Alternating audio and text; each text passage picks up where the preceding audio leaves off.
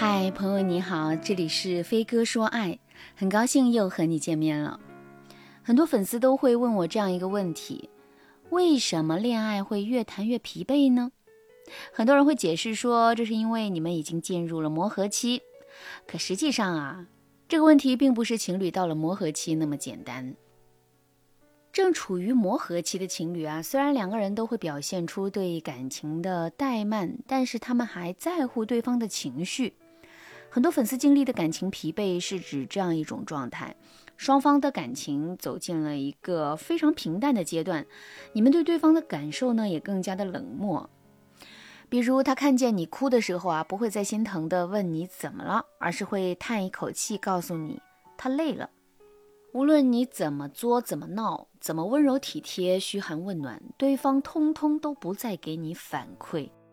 如果你的伴侣这样对你，一开始的时候你会患得患失，甚至啊会想方设法的吸引对方的注意力，但是长期下去，你也会陷入身心俱疲的境地。于是呢，你们两个都觉得很累，从彻夜长谈到无话可说，从彼此迁就到有你没你都无所谓。你们就这样悄无声息地见证了一段爱情走向了不可避免的沉默。这种逐渐走向沉默的感情，就是我们常说的感情疲惫。走向感情疲惫的情侣啊，并不代表着你们已经不相爱了，也不代表着你们这段感情已经无药可救。事实上，很多人来找我咨询这个问题的情侣啊，都没有想过要分手。甚至当你的伴侣不给你任何回应的时候，他也没有想着要离开你，只是你们之间对这段感情的认知，还有你们的相处模式都出现了问题，所以啊，你们才会陷入这种疲惫的关系当中。不过大家也不用神经太敏感，只有你们的疲惫感持续时间比较长的时候，你才会进入感情疲惫的状态。只是偶尔的倦怠，并不能说明你们已经陷入了感情疲惫。一般来说啊，陷入疲惫关系的情侣有以下几个特点：第一个特点是你们已经不会回应对方的爱了，比如你说话的时候他根本就不会听，或者你提的意见他也不会在乎。以前你手指碰破了点皮，他都会担心你，但是现在你感冒发烧到三十九度，他只会对你说一句：多喝热水。第二个特点，你们不再对彼此的事情感兴趣。回想一下，你们刚恋爱的时候，他问你一句“中午吃了什么”，你都能够开心半天；你回一句“晚安”，他也都能觉得很幸福。但是现在啊，对方新换了什么工作，认识了什么朋友，昨天晚上和谁一起打的游戏，你都已经不关心了。第三个特点，觉得对方失去了魅力。我之前有一个粉丝，因为疫情的缘故和男朋友五个月没见面。他们再一次见面的时候，她远远地看着那个戴着眼镜的男人向她奔走而来，她突然产生了一个感觉：这个男人怎么这么普通啊？放在大街上都挑不出来。大概没过两个月，他们就分手了。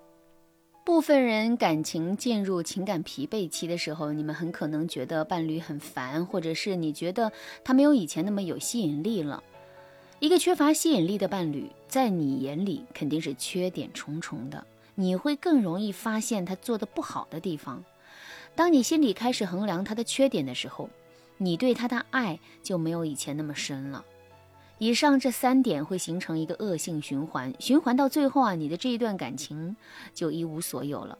如果你也进入了一段感情的疲惫期，你千万不要觉得你这段感情已经没有救了，因为真正幸福默契的感情都是靠你们双方的耐心，还有你们度过感情疲惫期的决心决定的。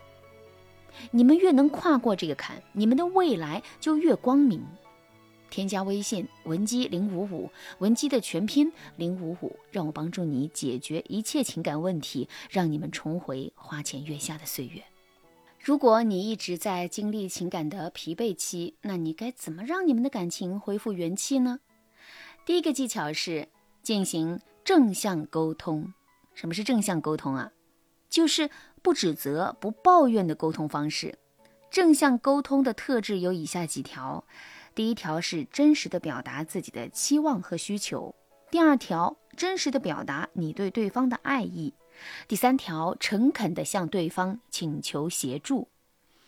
正向沟通法则的话术是这样的：你可以对他说：“亲爱的，我觉得我们最近的沟通的频率啊，还有对彼此的关心都太少了，这并不是我想看到的。因为我不想离开你，更不想失去你。我希望我们还是能够回到过去那些幸福的日子。我希望你能够向我表达爱意和在乎。”我猜可能是我们这一段时间在一起的时间太少了，所以影响了我们的感情。你今后可以多陪陪我吗？这个话术的核心就是四句话。第一句话说清楚你们现在面临的问题，千万不要回避。第二句说出你对对方的爱意。第三句提出你的期望。第四句尝试分析你们感情变淡的原因，然后呢，让对方协助你来解决。只要按照这四个条件组合话术，一定是有用的。第二个技巧，感情疲惫也分类型。一般来讲，感情疲惫包含着以下几种：第一种，积累型疲惫。积累型疲惫也叫消磨型疲惫，指的是工作的压力和柴米油盐酱醋茶带来的消磨，让你们的感情在不知不觉中流逝，让你们对彼此的感觉越来越麻木了。面对这种类型的感情疲惫，我们首先要做的就是给双方一个假期。如果你已婚，那么你可以把孩子送回父母家，然后你和老公单独相处一个周末，做你们想做的事情，让你们两个人的心灵从麻木中解放出来，看到彼此身上的愉悦。通常来说呀，积累型疲惫可以用一些舒缓的心灵按摩来减缓你们的疲惫感。比如，当你单独相处的时候啊，你可以用未来规划法唤醒你们之间的感情。你可以告诉对方，你们要怎么做才能在三年、五年内达成什么目标。然后你再告诉对方，你知道他的辛苦，也非常的体谅他，对他一直是有感恩心态的。这样你就能调动起对方和你一起改变的积极性。